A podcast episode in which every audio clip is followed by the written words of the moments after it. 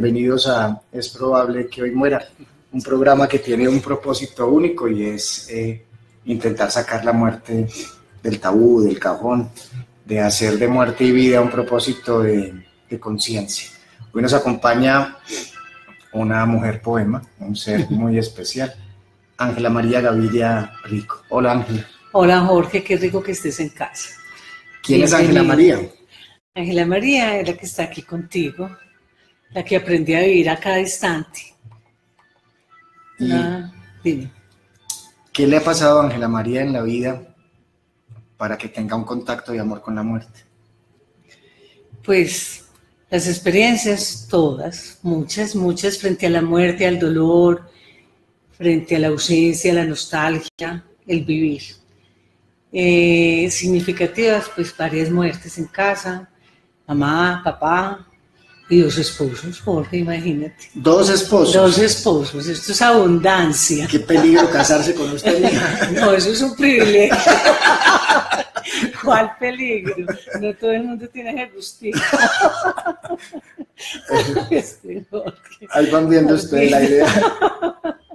Ángela es una mujer que ha enfrentado vida, dolor y muerte y esta es ella, una mujer que sonríe, que hace de la vida, a pesar de sus pesares, un- una risa, un poema. ¿Por qué un poema, Ángela? ¿Por qué hablamos que sos una mujer de poema? Poema, pues será por la sensibilidad del amor que manejo, que siento, que se manifiesta frente al dolor, frente a la vida, frente a la alegría, al desencanto, al desamor, al amor, a todo. Entonces, mujer poema, tal vez por eso. Yo lo siento así, ¿Y cuál es tu vena artística? Me encanta escribir. Desde niña tuve un papá que la parte literaria pues nos movió, nos entregó como, como ese gran don de él, de poder escribir, leer y, y disfrutar de la literatura. ¿Cómo es la vida de Ángela en su juventud para llegar a casarse? ¿Qué la llevó a casarse por primera vez? Ay Dios, me haces como recordar cuando escribía Los hombres que nunca me. Más o menos, muy sardina. Tenía por ahí como 19 años que pensaba en todos esos amores que habían llegado en esa juventud y que nunca me realmente. ¿Qué me llevó a casarme? Pues que me encontré con un hombre, eh, Abraham, que fue mi primer esposo. Eh, lo conocí cuando yo tenía 16 años. Una niña que toda una adolescente, hipista en ese tiempo, por decirlo así, ¿Y en este no? ¿o qué? y en este tratando de volverlo a hacer más bien. Y entonces que me llevó a casarme, pues no era como mi programa en la vida realmente, Jorge. Yo me casé vieja para la época, 29 años. O sea, ya estaba quedadita, como decía la gente. Que me llevó a casarme, que fue con Abraham. Realmente creo que fue el primer hombre que amé en mi vida. Eh, por ahí le escribía en ese entonces, cuando volví a salir con él, le decía, soy una vieja enamorada del amor y tú te has vuelto amor para mí. Abraham es tu nombre y te amo a ti. Eso me llevó a casarme con Abraham, saber que estaba amando realmente. En esa época la concepción del amor es diferente a la que hay hoy. Sí, muy diferente, claro. ¿Qué era el amor en ese instante?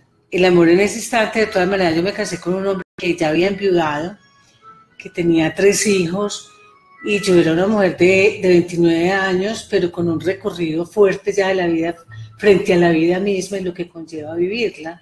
Entonces, mm, era un amor que también tenía ilusiones, ganas, como cualquier mujer soltera que se quiere casar, y es la primera vez que lo va a hacer.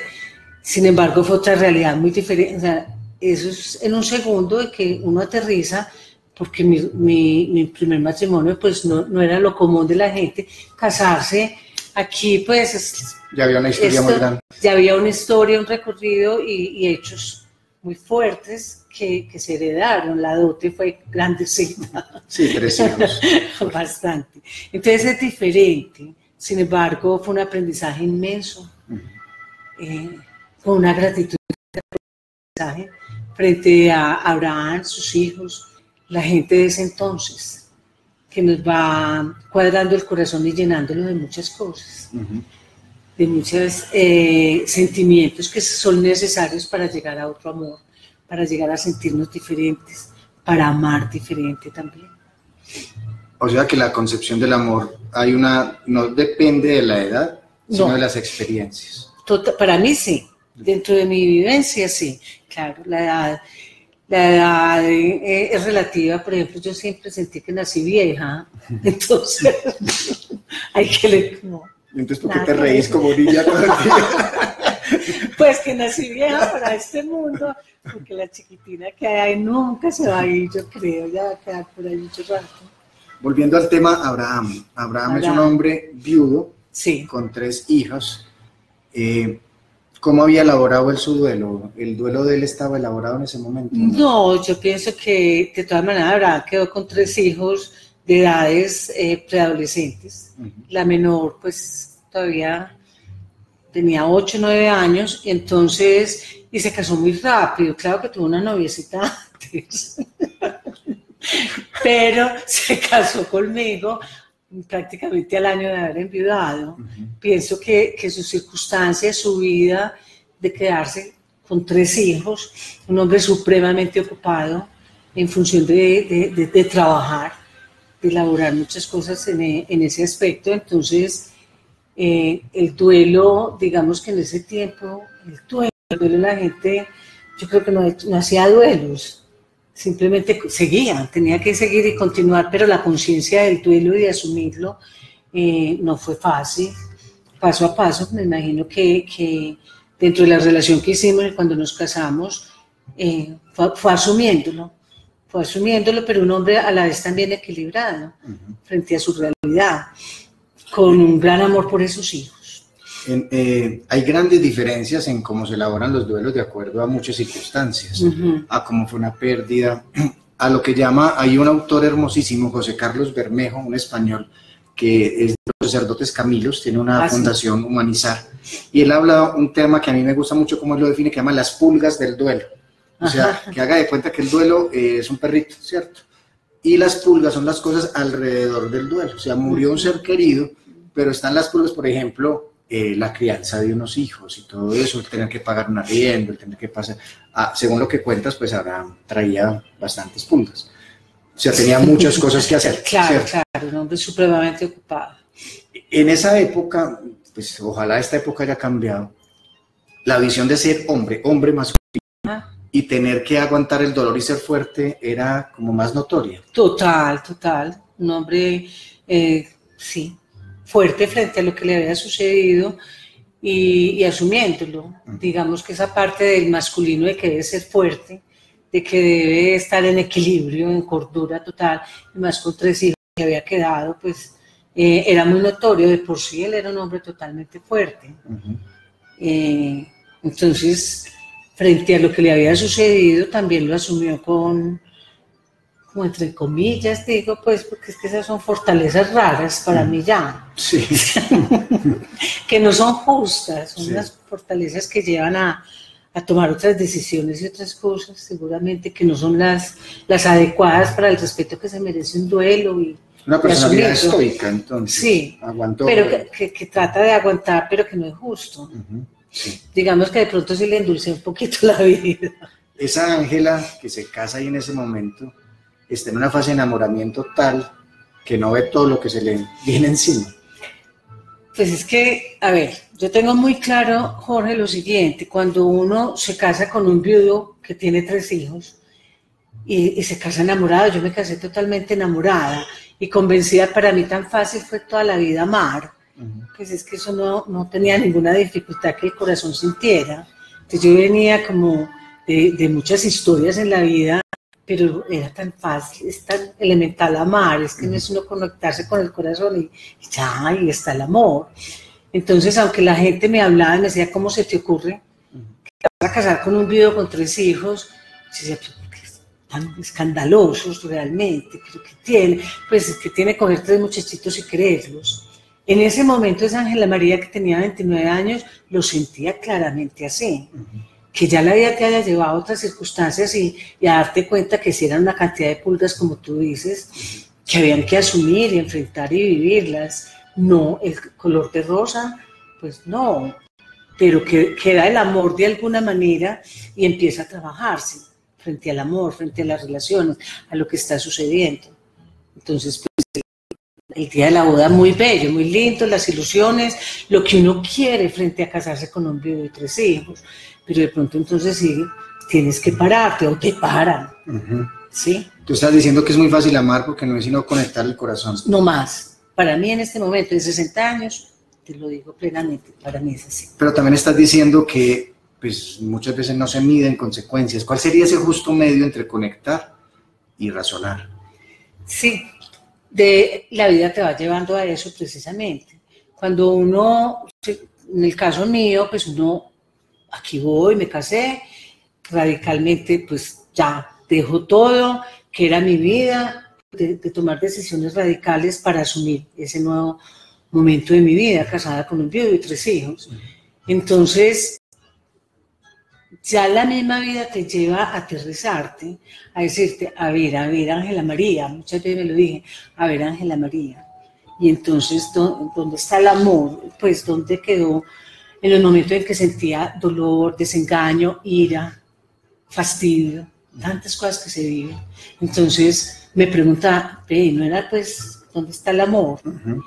Entonces, ahí ya aprendes, va uno aprendiendo como a amar, a madurar, a asumir, a soportar y a veces, y a veces bobo, puede ser como, no sé, es, tantas cosas que pasan ahí que uno sabe que ahí está ese ser que se ama, que se está construyendo con él, pero que hay una cantidad de cosas claras y reales que tenés que aterrizarles, o por las buenas, por las malas, justas o injustamente.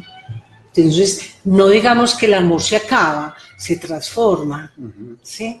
Entonces se va uno dando cuenta cómo se va transformando ese amor, cómo madura, cómo soporta muchas veces. Yo creo que, que uno tiene que ser honesto y, yo soporté a veces. Entonces eso quiere decir con lo que estás diciendo, que en esas fases de amar eh, ocurren muertes, no muertes físicas, sino muertes de fases de enamoramiento, muertes de momentos para poder uno madurar. O sea, madurar es morir a cada instante. Morir a un momento, ¿cierto? Para pues mí sí, pues es que madurar es morir a cada instante. Sí, pero para renacer. Tener conciencia, para renacer y tener conciencia de esas muertes. Tener, no tener conciencia significaría seguir repitiendo lo mismo. Sí. Muy bien. Sí, exactamente. En esta relación con, con Abraham, en este primer matrimonio, aparte de sus tres hijos, pues llega una ñapa, ¿cierto? Ay, no, una gran ñapa. llega Juan David, tu Juan David, Juan David, mi hijo amado cómo, cómo, cómo se manifiesta el amor, sabiendo que estás ayudando a criar tres muchachos que aunque no salieron de tu vientre, pues hacen parte de tu amor, por lo tanto son una extensión de tu amor. Pero cómo el corazón siente entonces que hay algo que si estoy, que, ¿cuál es la diferencia y qué, qué se crea ahí en el amor? Bien complejo, porque mira, cuando llegó Juan David, pues llegó inmediatamente por decirte, pongámosle un poquitico de humor y de salsita a esto. Entonces yo me casé un 6 de agosto y 27 de agosto a la 1 y cuarto de la tarde quedé en embarazo. Ahí cabe la pregunta, pero ¿por qué tan exacta? bueno, pues por, por, algo muy, muy, muy increíble y maravilloso, era que no había tiempo sino a la hora de almuerzo, porque con tres muchachitos a qué hora.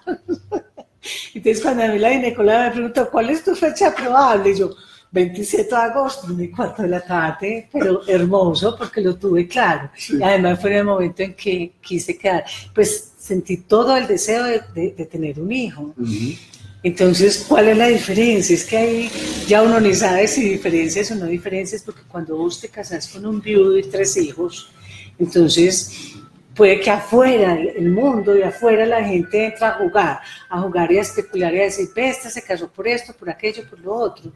Y a mí me tocó vivir eso frente a una sociedad, frente a la familia, a los amigos. Y yo me reía mucho porque pues me casé vieja, 29 años.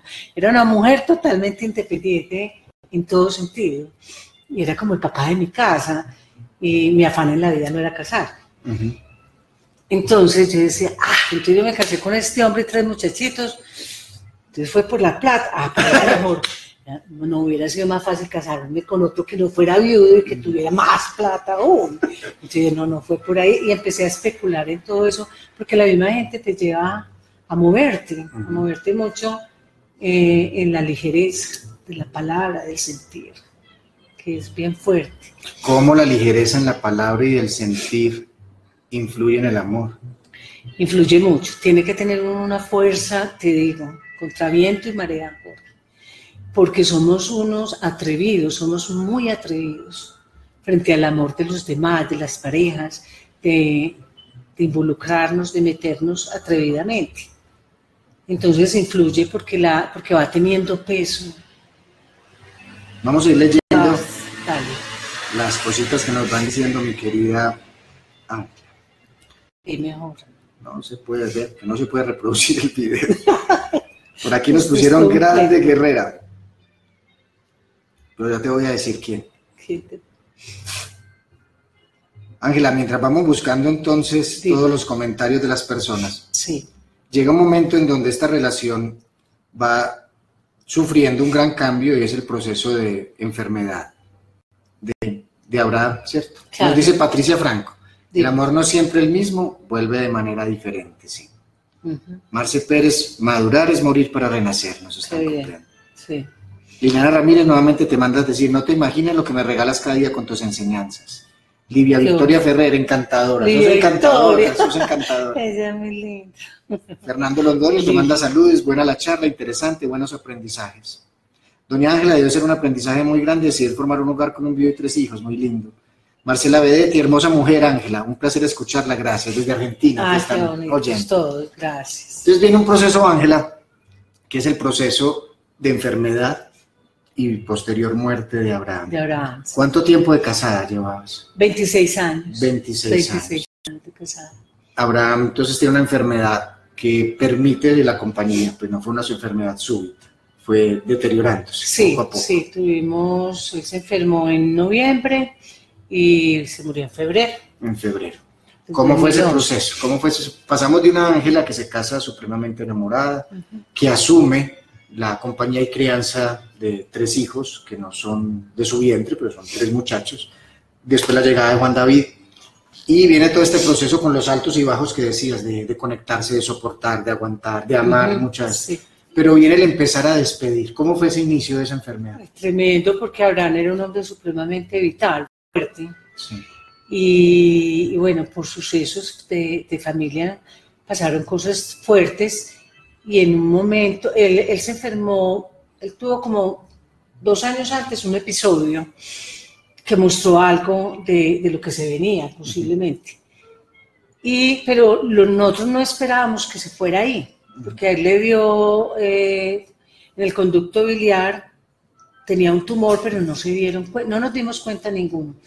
Simplemente se iba a hacer una operación que era compleja, un equipo médico muy bueno, y no se logró hacer. Era una operación que se iba a llevar seis horas y a los 45 minutos salió uno de los médicos ya vestido, organizado.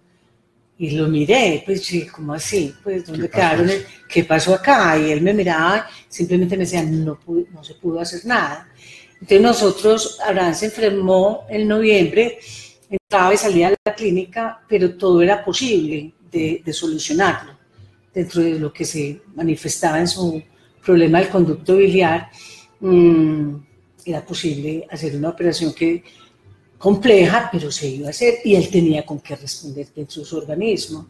Entonces, digamos que fue un proceso rápido, pero con ilusiones de que esto sigue, seguimos. Cuando ya en enero fue la operación y a los 45 minutos sale uno de los médicos y yo pues estaba con los hijos de Abraham y con una cuñada, y de pronto yo miraba y miraba al, médico y decía, ¿qué es esto? Eso se enreda dentro de uno todo lo que quieras. Y yo decía, ¿qué pasó acá? Cuando él me dice, no, Ángela, no hay nada que hacer. Yo, pero ¿cómo que no hay nada que hacer? No, tumor en el conducto biliar, hizo metástasis en, en el hígado y estamos hablando de días, esto ya es entonces, ¿qué siente uno ahí, Jorge? Pues yo lo único que hice fue arañar la pared. Imagínate. Arañar la pared. Arañé la pared. ¿Por qué fue? Era, la, ¿Esa arañar la pared era por impotencia, por rabia? ¿Por qué? Todo. Una impotencia, porque es cuando te capan completamente, esa es la palabra, te capan completamente toda la esperanza toda la fuerza y las ganas de que esto saliera adelante. O sea, no se había hablado de un cáncer, no se había hablado. Entonces, de pronto es como una mutilación absoluta, completa. Estamos hablando lo que en el manejo del duelo se llama una fase de shock, ¿cierto? Hay una conmoción total a los sentidos. Tanto ocurre en el diagnóstico de algo, como también esto es, esto es una, una, una noticia súbita. O sea, ustedes tenían otras ilusiones, otras esperanzas, y viene esta frase tan dura que los médicos acostumbramos a decir es que no hay nada para hacer. No hay nada que hacer. Entonces a uno se le cierra, se le cierra el mundo, se le cierra todo. ¿Cómo fue ese entorno, por ejemplo, con los hijos y con tu hijo y con los otros hijos? De ¿Cómo, ¿Cómo se recibió la noticia en ese momento? La noticia fue muy fuerte para todos. En ese momento afuera estaban pues, todas las familias esperando. Sí. Y, y, lo único que yo le decía al médico es, ¿qué le voy a decir a Abraham? ¿Qué le voy a decir? Y me acuerdo que el doctor Hoyos me dijo, estás casada con un hombre muy inteligente, él va a entender cuando venga esa anestesia perfectamente que estás él lo va a saber pero me llamas. Entonces, era mi pregunta continua, ¿qué le voy a decir? ¿Qué le voy a... Porque era como enfrentar eso frente a él, sus hijos. Entonces, los hijos, ¿qué? Pues un dolor profundo, claro. La noticia entonces la tuviste que dar tú. Sí, ya estábamos, ya lo pasaron a ver para la habitación porque supuestamente era una operación que pasaba a cuidados intensivos. Sí. Pues, ¿cuáles cuidados intensivos? Y eso pues, lo sacaron en 45 minutos. Entonces, ya él llegó a habitación. Cuando vino esta anestesia, estábamos los cuatro hijos y yo, y él me miró. Me miró, tenía unos ojos bellísimos amarillos, grandotes, con pestañas negras. ya me saboreé.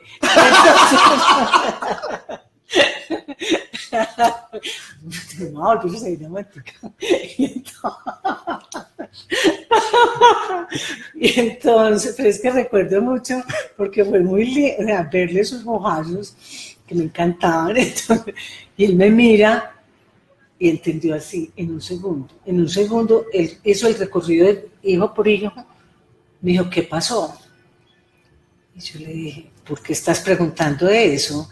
Me dijo, llámame al médico inmediatamente. O sea, él la cogió y le dije, si quieres hablar con él, y me dijo, sí, llámalo. Entonces ya llegó Sergio, que era el que le iba, pues el principal en esa operación, y le dijo, ¿qué tenés que decirme, hombre Sergio? Mm, ¿Qué pasa? Le dijo, Abraham, ¿querés que te hable claramente? Y dijo, dale el estoico aquel, aquel hombre fuerte, equilibrado frente a sus hijos y su esposa. Entonces ya Sergio le explicó, hombre, tenés esto y esto, aquí no hay nada que hacer. Y resulta que la nieta de él hacía la primera comunión. Entonces la inquietud de él era que él quería estar en esa primera comunión, era en mayo. Y esto fue en febrero. Él le dijo, si yo me hago una quimioterapia, aguanto para ir a la primera comunión de mi nieta. Entonces Sergio le dijo, hombre, sí yo tengo pacientes con el problema tuyo que puede, con la quimioterapia puede funcionar un ratico. Entonces es cuestión de que lo decidas. Él no se quería hacer, siempre habíamos hablado de eso, de no prolongarnos la vida sin necesidad, pues. Sí. Entonces era como un trato que estaba entre los dos, era un pacto completo y él me miró y yo le dije, lo que tú quieras, si quieres hacerte la quimio, vamos adelante, yo te acompaño. Y ahí fue como ese primer encuentro. Luego él se quedó dormido, volvió y se despertó y hizo llamar a, a su, otro, uno de los médicos, el doctor Correa, y, y a preguntar claramente qué pasaba. Fue una experiencia bien interesante, Jorge, porque Abraham, creo que dentro de sus fortalezas y dentro de lo que estaba, eh, él fue un gran papá, un hombre como papá muy, pues amando profundamente a sus hijos y con sus nietos, pues imagínate. Entonces, él quería hacer ese esfuerzo para lograr ir a esa primera comunión, pero cuando ya el médico le explicó que la, la quimio, que la íbamos a manejar en la, en la, casa, aparte en la casa y todo, yo vi que él se dijo, no, ¿cómo así? Voy a poner a Ángela en esto. Si no te preocupes, que yo aprendo, hago lo que sea, pues. Y ahí sí me di cuenta que él dijo, mm, mm, por aquí no me queda. Él fue muy inteligente en ese, pues pienso yo, en su emoción, en todo, y Abraham a los dos días salía de la clínica y en dos días se complicó pulmones. La primera, ese día yo me vine a dormir, a él habló con los cuatro hijos, conmigo, haciendo como un reconocimiento del amor, de la labor, del trabajo hecho en casa. Fue muy hermoso, porque no era un hombre que, que, expresara claramente sus sentimientos, pero en ese momento lo hizo eh, de una manera muy justa y que lo dejó a uno con dignidad en el corazón. Mira, aquí hay varias cosas. Ah, voy a leer unas cositas antes de, Nos dice Cata Correa maravillosa, María Cuartas, buenas noches, Gloria Isabel Tobón, que eres una guerrera. Juan Trillos, ah, saludos Juan, escuchando su testimonio de vida. Todos contigo te queremos, te dice Patricia Peláez. Ahorita la hermana de Curramba. Ah, ahorita hablamos de Curramba, tan divino. Antonio Franco, qué delicia escuchar a esta mujer. Mónica Tobar, qué testimonio tan hermoso e inspirador. Gracias, Ángela, por abrir tu corazón. Laura Fontana, un abrazo a ambos desde Argentina. Saludos, Laura. Gracias a todos. Lindos por estar. Mira, estás diciendo entonces, está lo de la impotencia o el shock. Sí. Pero también estás diciendo lo que vive Abraham, así haya sido corto lo de pensar en su, en su nieta y en la primera comunión. Sí. Esa es una, es, una, es una fase que llaman tratos con el destino. Pues en Abraham, o me está diciendo no se cumplió, pues. No se cumplió. Pero mucha gente, mucha gente empieza a hacer una especie de trato, ya sea con Dios o con los médicos, empiezan a decir, yo prometo donar todo lo que tengo con tal de llegar a yo tuve un paciente, Ángela, te cuento que también soñaba llegar a la primera comunión de su nieto, pero el nieto tenía tres meses de vida. Dios. Entonces estaba, haciendo un trato de nueve años. Pero un trato total. O sea, uno, uno no se da cuenta de, lo efímero que es esto hasta, hasta que no lo tiene volviéndose polvo en las manos. antes de, antes de, de que nos contara cómo fue este proceso de, de despedida de Abraham, hablaste de algo de no sentir que fue justo, que hubo cosas que no fueron justas, ¿cierto? Que no, que no hubo una mm. justicia para ti en cierta manera. Como, y después dices, su despedida fue muy justa. Muy justa. Muy justa. Hay personas, en todas, la posibilidad de la conciencia, ¿cierto? La conciencia interior. En personas como Abraham, pues se manifiestan siempre, por ejemplo, a nivel del trabajo y la honestidad. Pero esa conciencia amorosa, especialmente los hombres, nos demoramos mucho en sacar. O sea, nos, nos han hecho creer que uno va a hablar del amor, entonces uno que ya que es débil, o como decían antes, que sos maricón, como si ser maricón fuera un problema, pues eso no tiene nada que ver. ¿Qué nos pasó como humanidad que no somos conscientes en el amor? En el amor? ¿Qué nos pasó? La voz que sos una mujer que es puro amor. Yo creo que, que es como la parte cultural, como el prohibir al otro de sentir, y sobre todo esa injusticia con el hombre con el masculino, que no lo dejaron pues aflorar en esos tiempos. Pienso que ahora es un poco diferente. Eh, dejar que siguiera conectado en el amor. Yo creo que es que tenemos que seguir conectados en el amor siempre. Así podamos ser fuertes, guerreros, débiles. Pero el amor no puede faltar, o sea, debe estar ahí y, soltarlo y entregarlo. Pues es que no es para aprenderlo o lección número uno, llamo así o así, sino que es el corazón, lo que tú hablas, el corazón, el sentir. Entonces es, es desconectarlos. Yo pienso que les tocó como la fuerza, como potros salvajes, desconectarlos del corazón. No sabemos amar realmente. No, es que yo no sé si es que no se supo amar o, o un taponamiento o qué, Sí, realmente cultural, religiosamente, pues, políticamente nos han enseñado, por ejemplo, a, que el amor se basa en el poder. O sea, usted primero tiene y después es feliz. Nos enseñaron. No, nos, no nos dijeron nunca que al revés, usted ya es feliz. y, ahí tenga lo que quiera. Y, ahí viene la, la, consecuencia, será el sentirse amado. Los hombres masculinos cometemos, yo he cometido muchos errores en el amor, en lo que creo que es el amor, ¿cierto? Y en ese sentido terminamos haciendo daño y cargándonos unas culpas y unas responsabilidades inmensas. Lo que hay que cambiar precisamente teniendo esta conciencia amorosa.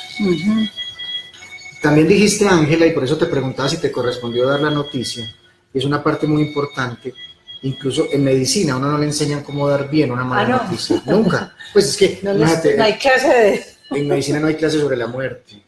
Pues cómo va a existir si te enseñan a salvar vidas, entre comillas. Pues no hay una sola clase sobre los dientes, Ángel. Sea, si no existen los dientes, menos va a existir la muerte. No hay clases sobre emociones, ¿cierto? Entonces, como vas a sanar vidas, siempre vas a dar buenas noticias. Este hecho de dar malas noticias, los médicos, si, si como hombres estamos castrados, es todavía peor cuando tenemos que dar una mala noticia, porque no hay ninguna información. Ahora, hace poco que me invitaron a Argentina, se acerca una médica después de dar una charla en duelo, yo que cuento historias y pues cuentos, y me dice esta mujer, usted no sabe lo que me pasó a mí. Estoy de estudiante de medicina en pediatría y se ha muerto un niño en pleno parto. Y entonces tengo que salir a decirle a los papás, al, papá y a la familia que está allá. Y el ginecólogo, el ginecobstetra me envía eso a mí como estudiante, dice la niña, esta mujer, y que ella no tiene una sola información sobre eso. Ella dice que se encomienda a todos los santos, a todos los dioses, a todas las fuerzas del universo. Vio al Señor, lo llamó y empezó a decirle, le explicó todo el parto, le explicó todo eso y todo eso. Y le dice el Señor, no, yo soy un mensajero. Yo le, explicó al que no ¿Para qué lo estaría preparado? Ay, no. Entonces, no sabemos ni, no sabemos ni dar la noticia ni a quién dársela. Muy duro, muy, duro. Para ustedes también como médicos. no nos enseñan. Hay otro cuento, Ángela, y qué pena te Está muy bueno. Un hombre vive con su abuela y un gato, ¿cierto? Y se tiene que ir para Europa a hacer un curso, cualquier cosa. Y para este hombre, su abuela y su gato son su vida. Sí. Así que se lo encarga le dice, hermano, durante un mes la abuela y el gato son su responsabilidad, yo, yo tengo que irme, hermano. Yo me tengo que ir, cualquier cosa me avisa. Lleva una semana y le llega un WhatsApp del amigo le dice, se, mató el gato. El tipo lo llama, pero ¿cómo te ocurre? Aprendí a decir bien las malas noticias, ¿cómo te ocurre decirme esto? Y el tipo le dice, pero ¿cómo quería? Pues se mató el gato, no, yo qué más te digo. Si no, pues me pones un WhatsApp diciendo, el gato se subió al techo. Al siguiente día me dice, se resbaló. Al tercer día dice, se ha porrido al cuarto de gato, así me voy preparado. Ah, hermano, yo no sabía, qué pena, que no se pasaron los días. Y a la semana le llega un WhatsApp, la abuelita se subió al techo. Eso es dar bien una mala noticia. paso a paso. bueno, esto es para calmar un Muy no, no podemos llamar que nos cuide.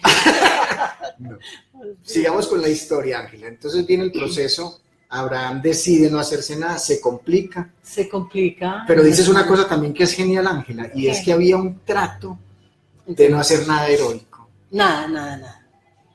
¿Cómo es de importante uno hablar de eso con su pareja o con su familia? Total, fundamental. O sea, mi gran experiencia, y le agradezco pues, a Dios, a la vida de que con los dos hombres que, que me casé eh, tuve esa oportunidad, ese privilegio de conversarlo, de vivirlo, de asumirlo.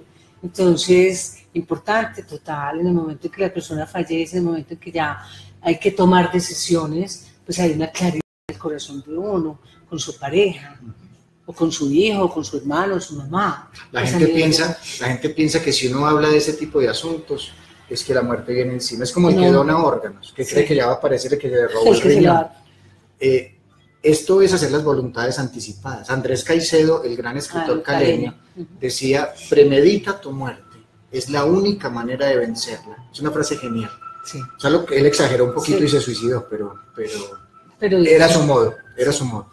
Pero mira que hacer esto es premeditar la muerte. Si yo estoy ante una circunstancia en donde no tengo posibilidad de cura, no jueguen conmigo, porque es un juego. No jueguen. O sea, no jueguen a darme más vida artificial. Hay un documento, y eso lo debe saber la gente, que se llama Esta es mi voluntad, o el testamento vital, que uno lo firma. Y no tiene que ir a un notario, no tiene que poner de cuidador a una persona, si me llega a pasar esto, que no me vayan a hacer estos actos, porque no es necesario. Y lindo el nombre, cuidadora. Sí, ya ha sido, esa experiencia. No, seguir siendo cuidadora de corazón. Muy linda esa experiencia. Entonces sigue el proceso y Abraham muere. Abraham muere y pues es, decir, fueron dos semanitas. Desde que nos dieron la noticia, se complica en una semana los pulmones y ahí va la situación cuando uno decide, eh, a la otra semana fueron los riñones, había, le, aplicaron un medicamento para ver qué resultado había y me acuerdo perfectamente que la mañana me levanté, yo me pasé a vivir al Pablo Tobón.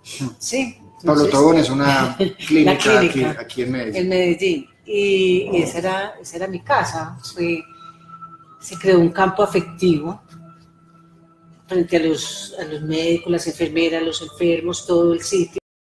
Y me levanté por la mañana, vi que uno de los doctores, el infectólogo, ya había llegado, estaba en el hall con su computador, y él me miraba y seguía, volvía y me miraba, yo lo miraba, acá te espero, yo estaba diciendo, acá te espero, yo pues no me muevo, porque yo sabía que era definitivo, si funcionaba o no el, el tratamiento. Cuando ya él llegó y me dijo, Ángela, esto no funcionó. Y yo le dije, bueno, entonces, ¿para dónde vamos? ¿En qué, ¿De qué me está hablando? ¿De días, de horas? ¿De qué? Frente a Abraham, frente a su salud. Me dijo, mira, tu esposo está entero porque sus órganos están enteritos. Todo. Él te va a aguantar unos días. Y le me dijo, tengo una cosa muy clara, un hombre de la talla de tu esposo, yo no lo, no lo voy a entubar. Si quieres eso, búscate otro. Qué bonito, qué bien. Sí, qué bien. Genial, hermosísimo. Tu conciencia. Es inolvidable para mí él. Entonces le dije, eh, no, yo ya hablé esto con Abraham hace mucho rato. Lo hemos hablado hace mucho tiempo frente a lo que podía pasar. Alguno de los dos, no íbamos a prolongar nada, lo vamos a dejar tranquilo. Le dije, pero las hijas se acaban de ir para Bogotá, ellas viven allá y me dijo, pues si fuera mi papá ya estaría aquí. Entonces yo ya vi pues, que esto era. Entonces le dije, lo que pasa es que pues tengo que contar con los hijos, ellos que quieren. Me dijo, no, en este país legalmente la que opina eres tú. Aquí decides tú en este momento si lo conectamos o no, porque eres la esposa. Le dije, ah, no sabía eso. Pero por ahí derecho estoy de acuerdo, no, déjalo tranquilo. Y así fue. Y Abraham, cuando yo entré, era mirándome y, y, existió esa complicidad del silencio, de la verdad. Es un momento muy sagrado. La complicidad del silencio, háblanos de eso. Sí, de la complicidad del silencio porque no, ya no era necesario hablar. Inclusive en el taller literario le escribía él sobre eso, no fue necesario ya hablar. Ya había esa complicidad del silencio, de lo profundo de... Qué hermoso. Sí, no había más. Y está sonando los sonidos del silencio. Y los sonidos, ¡ah! todos los cómplices en la vida, somos unos cómplices de todo. ¿Qué, son las cosas? Son las cosas. Solo se puede llegar a la complicidad, a la complicidad del silencio cuando se descubre que en el amor, o sea, ¿qué has descubierto en el amor para llegar a ser cómplice? ¿Sabes qué, Jorge? He tenido dos experiencias y ese es realmente la entrega del amor. Es cuando uno eh, por eso te decía que, me preguntabas hoy, cuando el corazón traspasa el cuerpo y queda el corazón, ese es el amor, cuando ese cuerpo ya no importa, no queda sino el amor, el servicio, la entrega frente a ese amor. Y tuve dos experiencias donde era tomar la decisión. Perfecto. Ahorita Una cosa son las palabras y otra es el momento. Sí, muy diferente llega esa complicidad de miradas. Total. ¿Y qué pasó? ¿Cuánto tiempo se demoró en el cuerpo físico Abraham? No, es que ahí fueron que, no, cinco días, seis días. Cinco días en hospital. En hospital, porque eh, uno de los médicos que ya lo había visto hacía mucho rato me dijo, no te lleves a Abraham, déjalo acá, que acá lo contemplamos, le ponemos un medicamento para el dolor, lo que sea, déjalo tranquilo. Yo le dije, dale acá. Entonces ahí viene una primera experiencia de muerte en hospital. En hospital. Que igual, pues, como narras, hubo un ambiente cálido, amoroso, pero que todavía es muy diferente. no, totalmente. Nada que lo uno con lo otro. Vamos a saludar gente y seguimos con la, con la charla.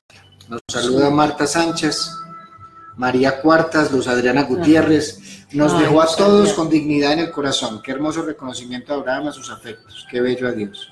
María José Gaviria Rico, hermoso testimonio de vida. Tú sí que sabes amar. Eres una privilegiada del amor. La hermana, ah, no, no vale así, eso es nepotismo. Dorita Toro, muy lindo testimonio. Creo que las pruebas fuertes y las situaciones que nos causan tanto dolor y devastación tienen propósitos inimaginables para crecer y ser mejores seres humanos. Aprendizajes que nos elevan a un nivel de compasión y desprendimiento terrenal aprendemos a realmente valorar el amor. La complicidad del silencio es compasión. Sí, precisamente totalmente. Ahí está muy claro. Alejandra Russo nos dice desde Argentina, qué hermoso haber tenido esa charla previa con Abraham. De cómo decides tu final. Un tema que tantas parejas postergamos por tener, no tener claro esto de la muerte, donde jamás muere el verdadero amor, cómplices hasta el final. Sí, qué Mira qué bonito. Entonces Alejandra está en este momento hablando, me imagino, con su esposo, no vamos a ser cómplices, gracias a eso. Qué bueno, qué bueno, y hay que hacer. Muere Abraham, murió cinco días después. ¿Qué se siente en un momento como esos, en el alma, en el corazón, en la mente, después de haber estado acompañando, después de haber sufrido esta impotencia y todo eso? ¿Qué se siente ser viuda? No, eso es, un abismo total en ese momento, porque cuando te enfrentas, yo ya había enfrentado la muerte con mi mamá y mi papá, pero no con mi pareja. Entonces es, diferente, son duelos muy distintos y son momentos muy, muy, muy profundos cada uno en lo que corresponde. Entonces yo sentía un abismo, me fui, pero así. Decía, ¿cuándo voy a parar? ¿O qué, qué va a pasar? Siempre era, ¿qué, qué, es esta locura? Entonces miraba tres hijos que no eran míos, otro hijo, y decía, ¿qué pasó? ¿Esto cuándo fue? Eh, me quedé un rato, me impactó mucho cuando él se murió porque a él le habían hecho unas derivaciones y a ti te lo cuento como médico, qué rico que los médicos lo tengan siempre en cuenta frente a, a uno como el que está ahí, la cuidadora, porque la cuidadora con, está con amor. y sigue cuidando hasta el cuerpo, hasta después de la muerte. Exactamente. Entonces suceden cosas, a mí me impactó mucho, me marcó, porque en el momento pues uno, una cuidadora con amor y la esposa con amor. Y él tenía una derivación en el momento en que él ya pues dejó, la saturación era nada. Lo primero que hicieron fue quitarle lo que yo había cuidado tanto, las derivaciones así. Y salió la bilis y salió todo. Entonces eso sentí adentro, era una explosión, un abismo. Y a mí eso me llevó, pero a, no sé, Jorge, fue brutal pues que estás diciendo claramente, lo que más cuide y de un momento a otro no importa. No, importa, eso fue como una regadera ahí, pero regadera de todo, todo se fue ahí, fue muy fuerte, que, muy fuerte. pero es que hacía rato que ni lo recordaba, pero fue un momento para mí que me congelé, que me, que yo no sé, eso era caiga y caiga, y yo miraba ahí la bilis, todo, yo, ¿qué es esto? ¿Qué es esto? Mira, ahí estás diciendo lo, la importancia del cuidado hasta el último detalle. Que es, que es, por ejemplo, la esencia del llamado cuidado paliativo, el, atender a la persona en su fase final. Es la atención hasta el último detalle, detalles como qué afán hay ahora de hacer eso. No había afán, pero ¿por qué? Pero entonces ahí estamos hablando de un acto médico. De un acto médico frente a un trabajo que hay que hacerlo así, desocupar una habitación, llevar el cadáver, todas las cosas. Pero entonces imagínate que lo mismo ocurre en una casa de una persona cuando a la hora de haber muerto quieren llevárselo ya.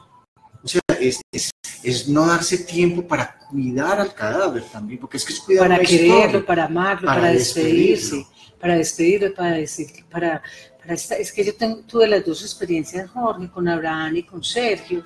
Abraham en un hospital y Sergio en casa. No, nada que ver. Hay, hay, hay que diferenciar ser práctico a ser frío. Exactamente saber que tiene que hacer algo, pero todo en esta vida tiene un tiempo. Y especialmente de cara al duelo, mira cómo esto complicó tu duelo. Mucho me marcó. Claro, porque es que una cosa es elaborar la pérdida por enfermedad, a otra es sentir me lo dejaron explotar. Pues es que fue así, esa es la palabra. Entonces, es un llamado para todas las personas, que hay muchas personas que tienen que ver con el sistema de salud. Ojo con los detalles esos pequeños detalles. Usted puede estar cumpliendo una técnica, pero es que está cumpliendo técnica en gente con corazón. No le está dando la técnica a una silla, que igual tiene información de vida, pero con más razón a algo que es amado, en donde una persona que cuida tiene el derecho a estar ahí. Eh, llega este abismo tan fuerte. ¿Cómo fuiste elaborando ese abismo? Ese, pues inicialmente con la familia, con los hijos de Abraham, los cuatro eh, asumir esto acá en casa, porque Abraham era un hombre que todo lo manejaba, que todo lo sabía hacer, impecable, ordenado, ejecutivo. Yo también fui una mujer de, de, trabajar, de, de, hacer muchas cosas antes de casarme por fuera. Después las hice, pero mucho, mucho en casa. Entonces, por lo menos había un ser que había despertado frente a realidades de afuera. Sin embargo, en ese momento, pues era una mimada de Abraham, porque él lo hacía todo.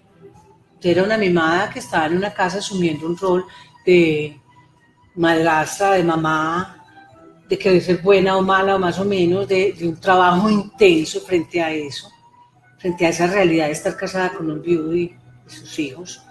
Entonces yo me, había distanciado totalmente de las responsabilidades de papeles, de actualizarme, pero el cerebro se había estrenado ya anteriormente.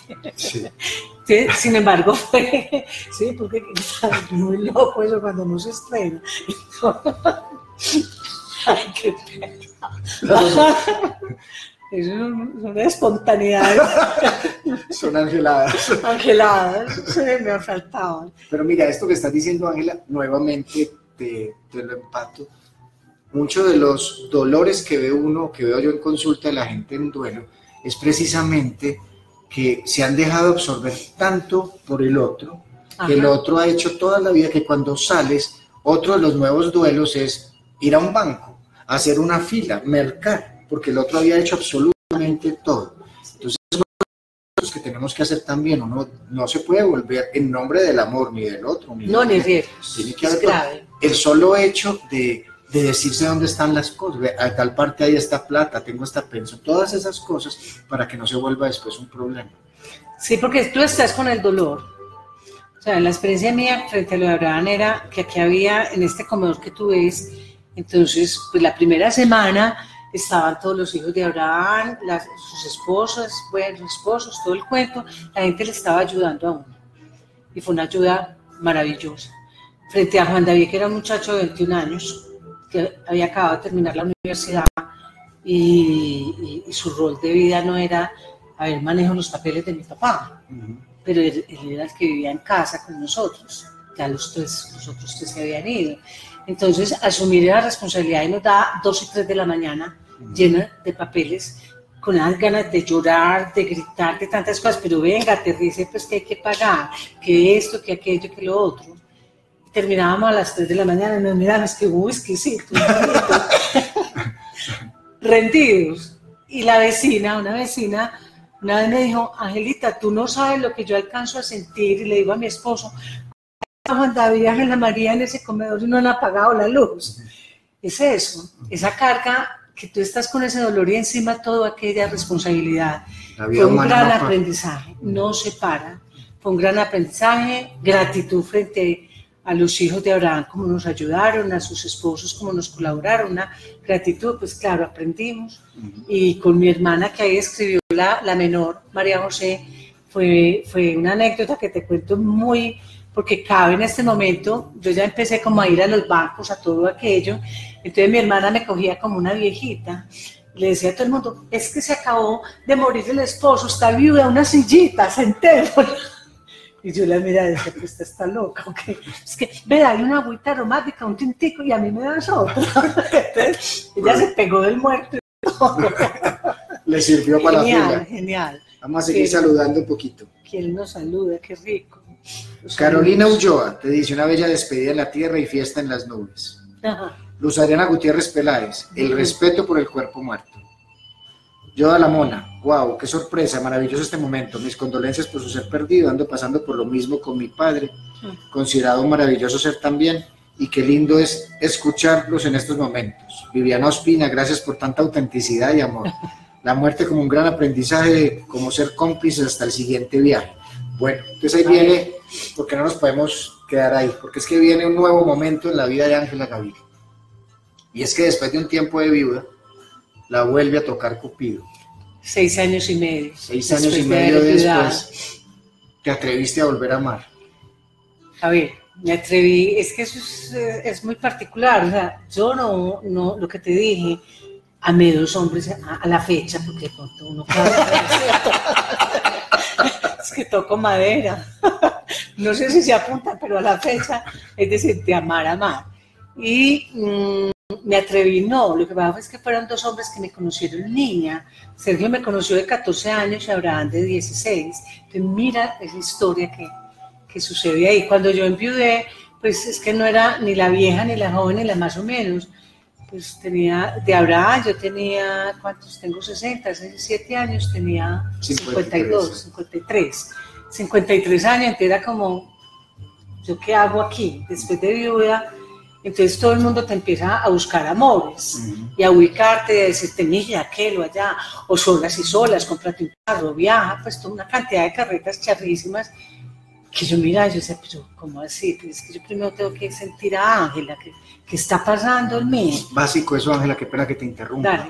Es, es, un miedo social a enfrentar la soledad. Total. A que estar solo significa ser frustrado fracasado, ¿no? En la soledad se escucha el grito del corazón.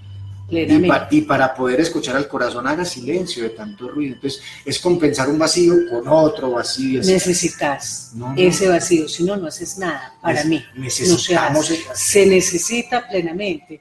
Hay anécdotas maravillosas. A mí me toca, me tocó una noche que oía un ruido eh, y yo decía, ¿qué es esto? Está lloviendo, está lloviendo. Era que la, la, la duchita del baño se había reventado. Eran las 3 de la mañana, yo estaba sola en casa cuando ya lo habían trasladado para Bogotá y todo. Y yo me desperté y dije, pero no hay agua, ¿qué es esto? Y cojo la duchita y me empapa completamente, pero ensopada. Y de pronto me miro en ese espejo, así, en esa soledad, viuda, no hay hijos, no hay sino muros, cosas, y una mujer ensopada en el espejo. un espejo y, qué y, qué fuerte. Y de pronto yo me miro y, es ese silencio que se necesita. No hay ruido, es que hay el ruido aparentemente me despertó el agua, un ruidito necesario, pero que me llevó a ese silencio profundo, a mirar esa imagen totalmente y, en cinco minutos me toqué de la risa. en cinco minutos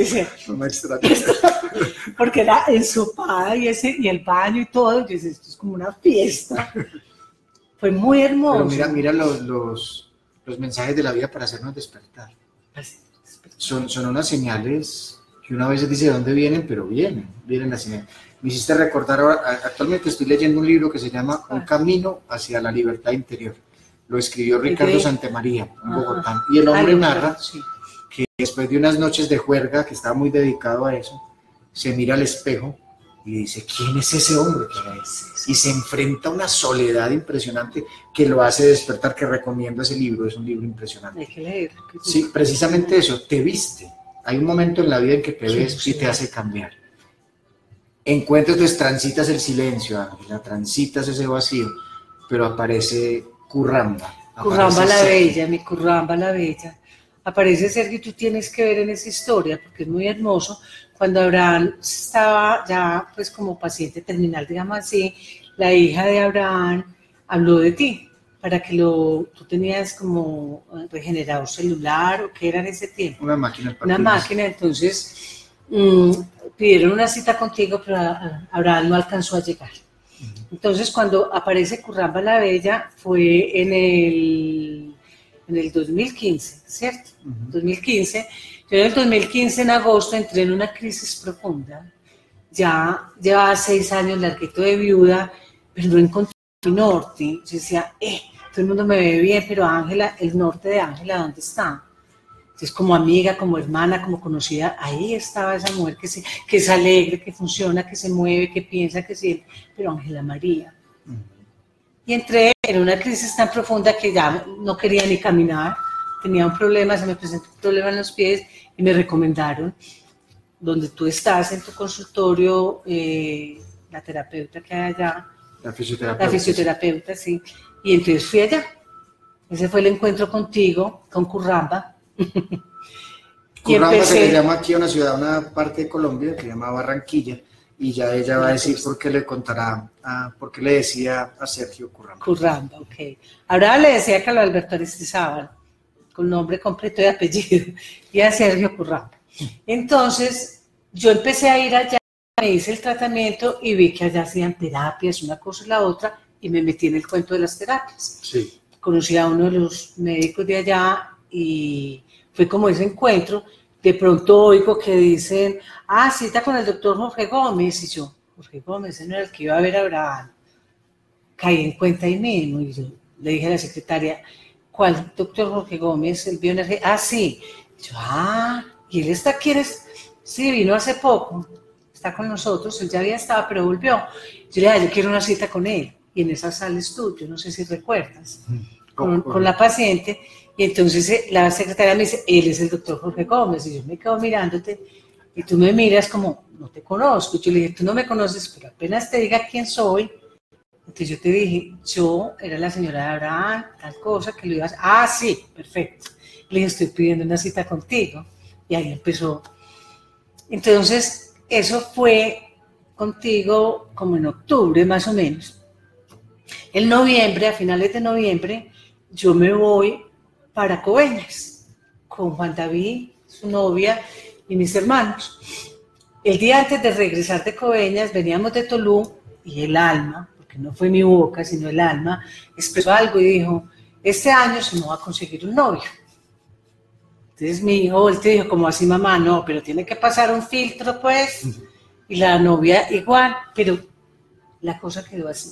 Yo llegué en la mañana, por la tarde salí con la mamá de, de, la novia de Juan David Manuela, que es mi gran amiga, con suegra y amiga, a tomarnos un capuchinito.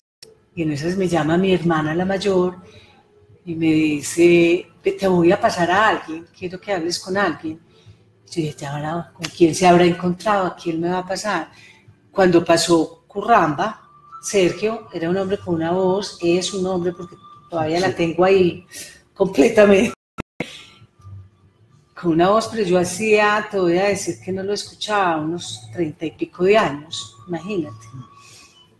Entonces me habló y yo decía, yo conozco esa voz, ¿quién es? Y a mí me empezó a dar algo, pero duro, duro, muy profundo. Yo sé que es esto, se me va a salir del corazón. Hasta que yo le dije, curramba.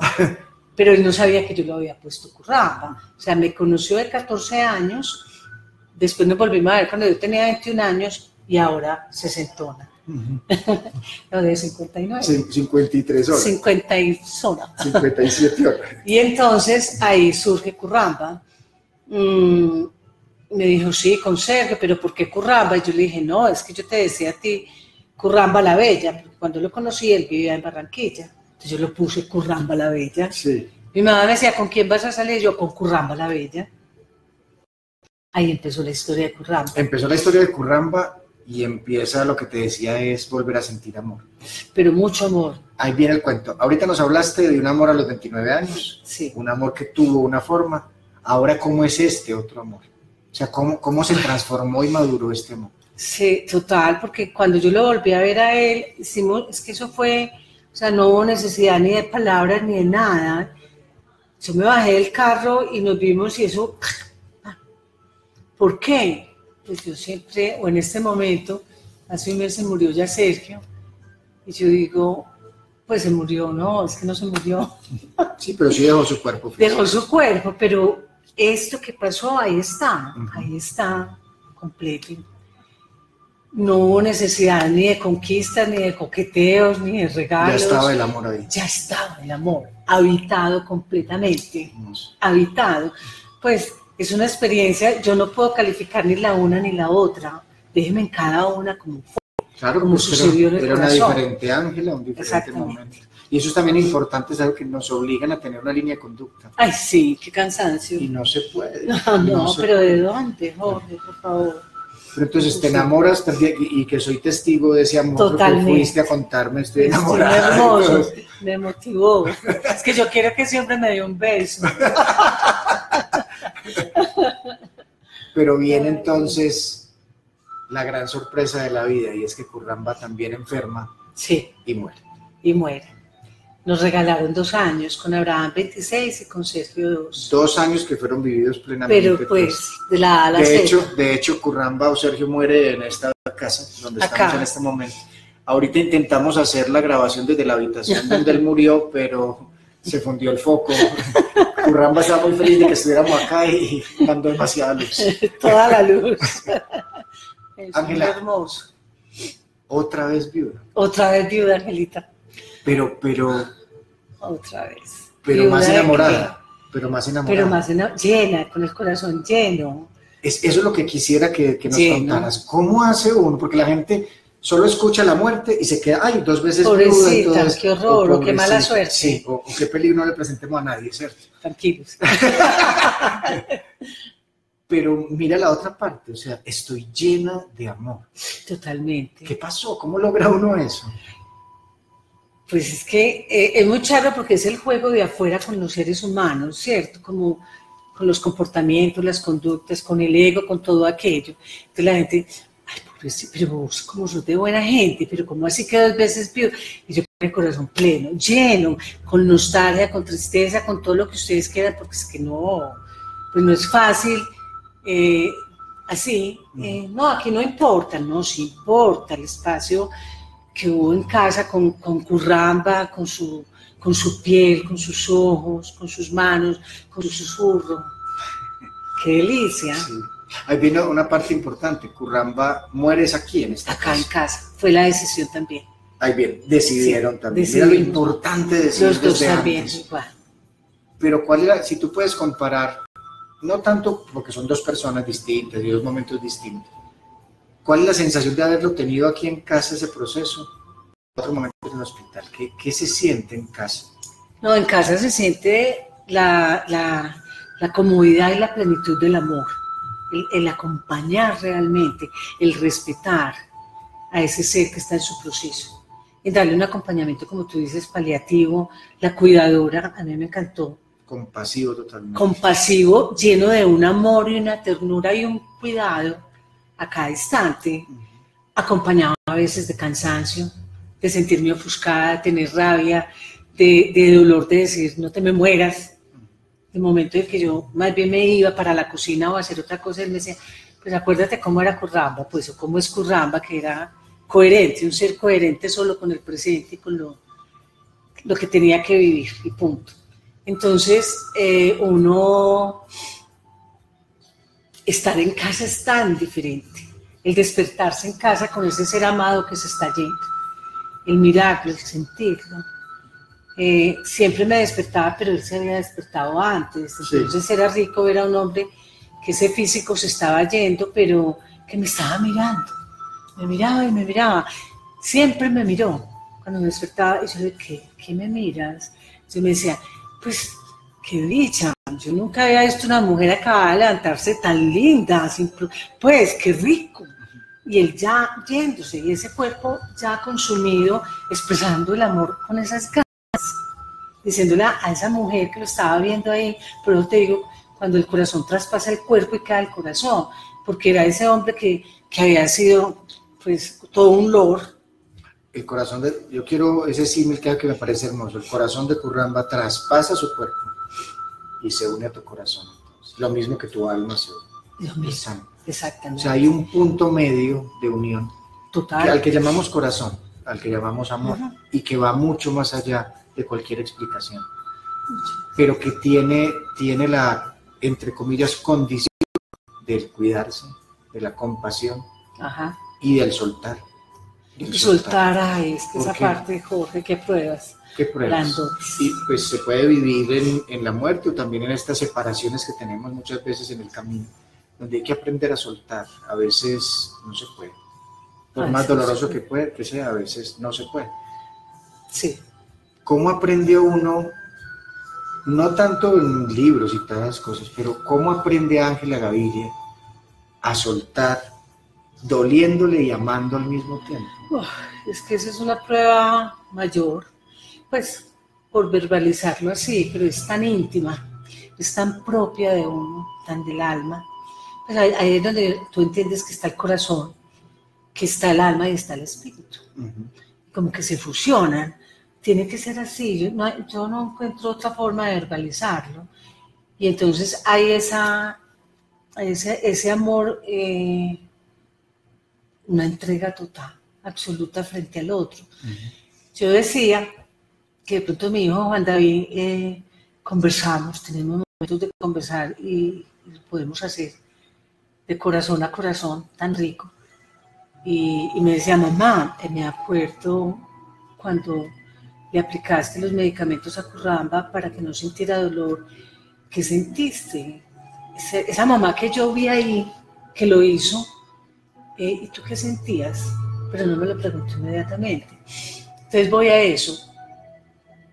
Cuando aquí llegó el médico y él estaba en un dolor intenso y había que ponerle un medicamento ya para, para suavizar su dolor, pero yo sabía que al ponerlo pues no, lo, no iba a volver a ver sus ojos ni su voz. Entonces es un acto en ese momento tan grande. Y cuando el médico me dice, tú eres la cuidadora, hazlo, que él lo iba a hacer.